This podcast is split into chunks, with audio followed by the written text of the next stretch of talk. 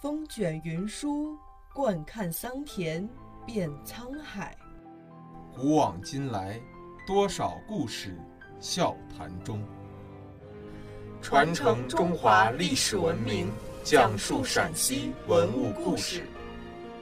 听众朋友们，大家好，这里是陕西文物之声，欢迎收听今天的栏目《老陕西的趣闻传说》。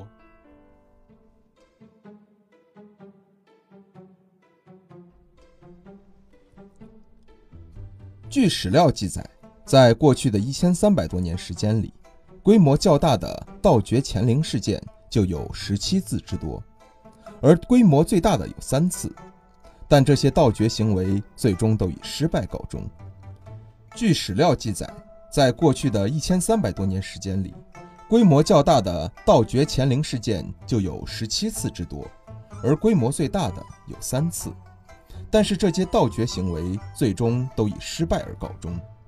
乾陵能在盗墓行为猖狂的中国完好无损地存在了一千三百多年，被盗墓者们看作是盗不了的墓。第一次大规模盗墓事件发生在唐末，黄巢起义军进入唐都城长安后，曾调出一万士兵到梁山西侧的乾陵进行挖掘。当时把大半座山梁快要铲平了，还是没有找到墓室的入口，只留下了四十米深的黄巢沟。第二次大规模盗墓事件发生在五代，当时的耀州节度使温韬。在乾陵之前，已经挖掘了十七座唐朝皇陵，只剩下乾陵未挖。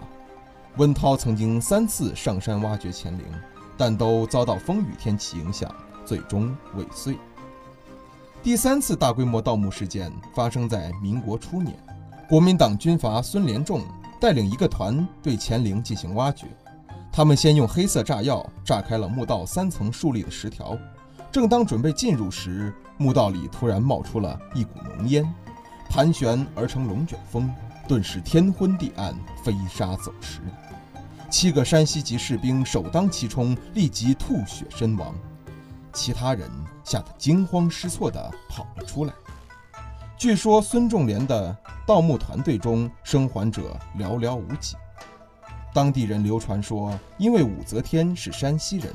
最恨老家的人来掘她的墓，所以进入墓道的那七个山西士兵就必死无疑了。一九五八年，陕西省文管会的几位专家在勘察乾陵地貌时，发现了地宫的甬道和墓门，并探出甬道长六十三点一米，宽三点九米，用石条筑砌而成，共三十九层。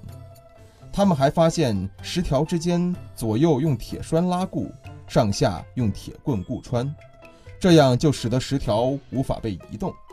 同时，石条之间的缝隙还用融化了的吸铁水灌注，使其发生气化，与石条成为整体。另外，甬道还有大量细沙涌入，使封口更加严密。乾陵构造如此之坚固，所以是很难被开掘的。据此，考古专家们认为，乾陵是唐陵中唯一没有被盗的一座。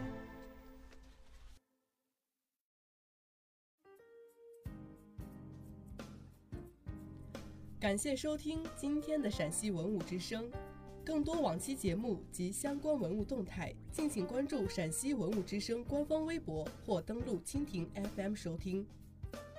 听众朋友们，我们下期再见。